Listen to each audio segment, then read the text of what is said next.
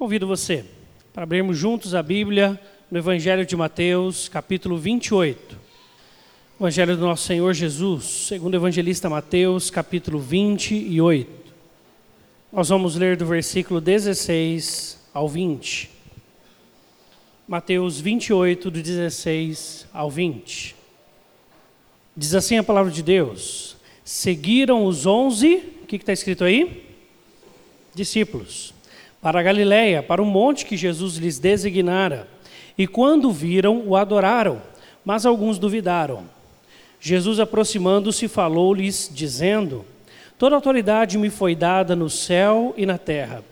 Ide, portanto, fazei discípulos de todas as nações, batizando-os em nome do Pai, do Filho e do Espírito Santo, em ensinando-os a guardar todas as coisas que vos tenho ordenado, e eis que estou convosco todos os dias até a consumação do século. Vamos orar?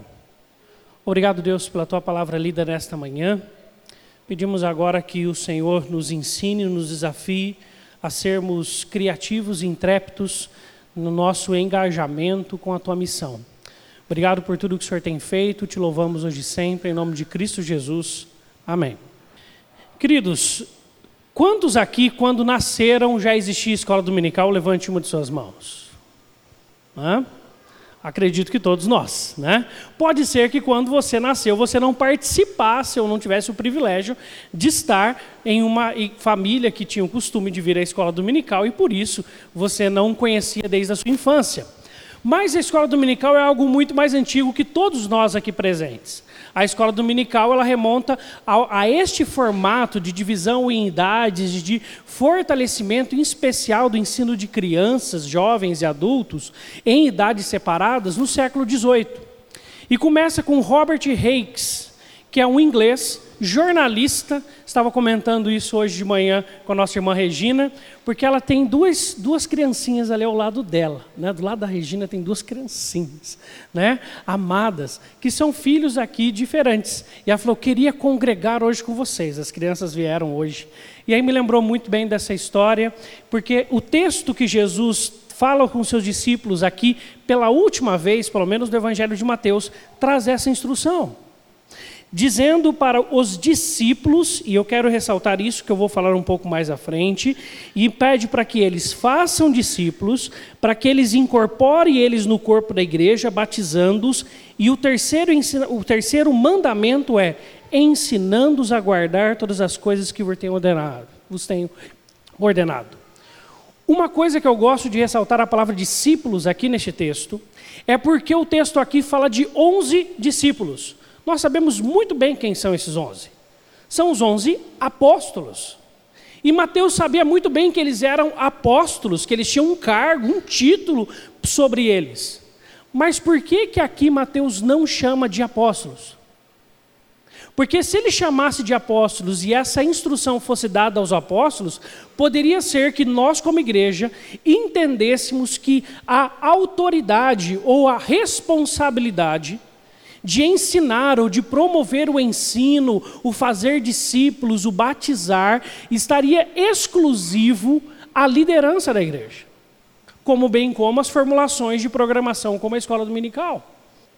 Só que a igreja, ela sempre vivenciou, não só a partir de Robert Hikes, mas a igreja sempre vivenciou essa realidade do ensino. No Novo Testamento, nós vemos lá em Matos capítulo 2, do 42 ao 47, como viviam os convertidos. E no final diziam que eles, dia após dia, estudavam a palavra de Deus nas casas. Era feito isso a partir das casas. Mas ainda assim era feito a partir de um grupo geral.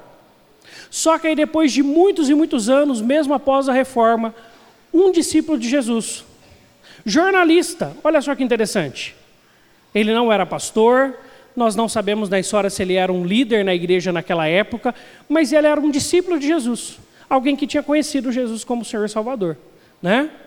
E é interessante que este homem, vendo a realidade das crianças da sua cidade, ele se engaja na missão de Jesus. Por quê? Muitas crianças viviam nas ruas, crianças e adolescentes. E essas crianças trabalhavam de segunda a sábado nas fábricas da região. Trabalho infantil, que graças a Deus hoje nós estamos cada dia mais diminuindo em nosso meio. E aí ele viu que aos domingos as crianças ficavam perdidas, porque por lei, e aí a, a, igreja anglicana era a igreja central da Inglaterra, então por lei não havia nenhuma programação na cidade inteira aos domingos, tudo se fechava porque era dia do Senhor. Essas crianças ficavam sem ter o que fazer. Esse jornalista identifica então esta necessidade. Não é uma formulação de liderança, não é uma formulação de igreja, não é uma organização institucional, mas um discípulo de Jesus que olha para uma necessidade de sua cidade. E ao olhar para isso lá na Inglaterra, Robert Hakes começa a reunir essas crianças e ensiná-las todo domingo de manhã. Separa um tempo e ensina a Bíblia para essas crianças. Separa um tempo e ensina a Bíblia para essas crianças. E elas começam então a melhorar o procedimento, começam a deixar um pouco a história delas de furto, de brigas, de violências, e elas se tornam grandes homens e mulheres por causa que eles estavam aprendendo sobre o que Jesus tinha ensinado para Robert Hakes. O que, que essa história nos traz? Primeiro, a importância da escola dominical. Que nós devemos estar aqui que do mesmo jeito que foi importante para aquelas crianças na Inglaterra no século XVIII, é para as nossas crianças. Mas não só para as nossas crianças, como nós sabemos muito bem, quanto que a escola dominical é importante para todos os adolescentes, para os jovens e para nós adultos também, então não falte. Acho que é uma primeira lição que essa história vem nos ensinar. Segundo, que isso é um mandamento de Jesus. Portanto, nós devemos ensinar e aprender. Nós devemos continuamente estar no caminhar do aprendizado do nosso Mestre Jesus. Mas existe uma terceira lição que eu quero ressaltar nesta manhã. Pode ser que você tenha os seus ministérios aqui na igreja, eu agradeço a Deus por isso. Mas Deus te chama para ir além do ambiente da igreja. Esse jornalista, nós não sabemos quais eram as programações ou ministérios dele na igreja. Mas uma coisa que nós sabemos é que ele vai além da instituição. Ele olha para problemas que estão na sua cidade e ele quer intervir e ele se organiza e ele ali perde com certeza parte da manhã dele pensando em pessoas, pensando naquelas crianças, naqueles adolescentes. Com certeza você deve ter visto e nós estamos chocados, sem sombra de dúvida, a situação na Síria. Mas a questão é o que você pode fazer pelos sírios? Orar. Se você tiver condições também, auxiliar alguma instituição que está lá cuidando dessas ajudas humanitárias, se você tiver condição para isso, e existem muitas instituições sérias para isso, você pode fazê-lo.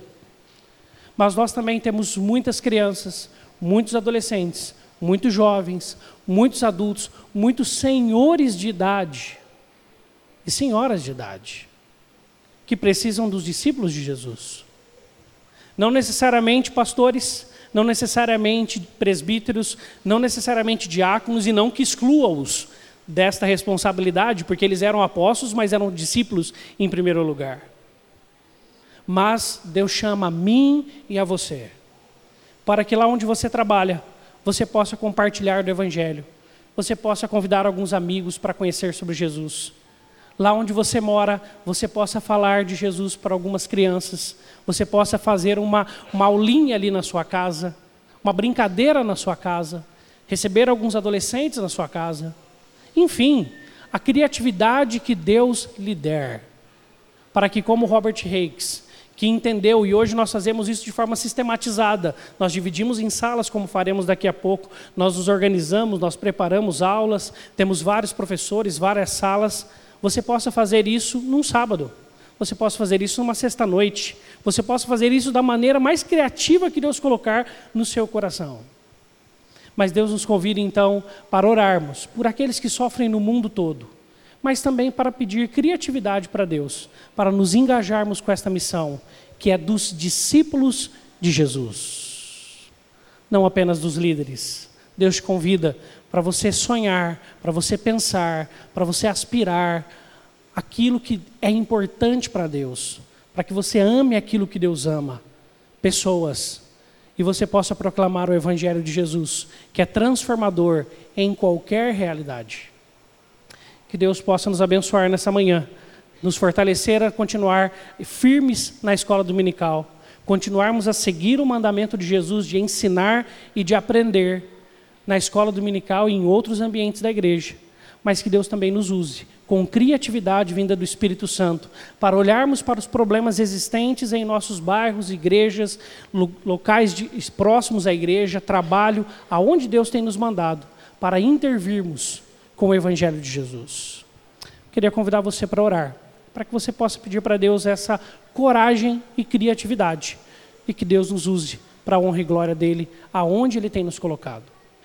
Senhor, nesta manhã nós queremos te agradecer porque o mandamento de ensinar uns aos outros tem sido seguido pela tua igreja desde que o Senhor mandou. E nós te louvamos por fazermos parte hoje desse sistema organizado da escola dominical, que um dia começa com o teu servo, discípulo, Robert Hikes. Separarmos em salas, pensarmos as idades, pensarmos algo direcionado e assim podermos ter um aprofundamento ainda maior do conhecimento da tua palavra. Obrigado, Deus, porque o Senhor tem levantado na história da tua igreja homens e mulheres para, com criatividade, sem necessariamente ter um movimento institucional por trás de si, se levantarem aonde o Senhor tem colocado eles para identificarem problemas que o teu evangelho pode solucionar. Assim, Deus, nós queremos que o Senhor nos use. Nós queremos que o Senhor nos continue a fortalecermos para aprender mais o Senhor na escola dominical e continue a nos fortalecer na lida da escola dominical. E o Senhor também nos leve para além dos ambientes da igreja. Para que tudo isso que nós temos aprendido do Senhor na escola dominical, nos cultos, nas reuniões de oração, em todas as programações, nas nossas devocionais em casa, no nosso aprendizado, na nossa história contigo nós possamos levar a outros que estão famintos e sedentos pelo Senhor Jesus. Que nós possamos levar a outros que carecem de aprender do Senhor. Que nós possamos levar a outros que precisam saber quem o Senhor é. Para terem suas vidas, Senhor Deus, recuperadas, realinhadas e salvas e regeneradas completamente pelo poder do Senhor revelado pelo Teu Evangelho em Cristo Jesus, Teu Filho. Assim, Deus usa-nos para a tua honra e glória, dá-nos criatividade, dá-nos coragem e ousadia no teu espírito, para que possamos proclamar o teu evangelho e nós possamos auxiliar pessoas a conhecer o Senhor Jesus pelo teu Espírito Santo. Essa é a nossa oração nesta manhã e em nome de Cristo Jesus, nosso Mestre, fazemos. Amém.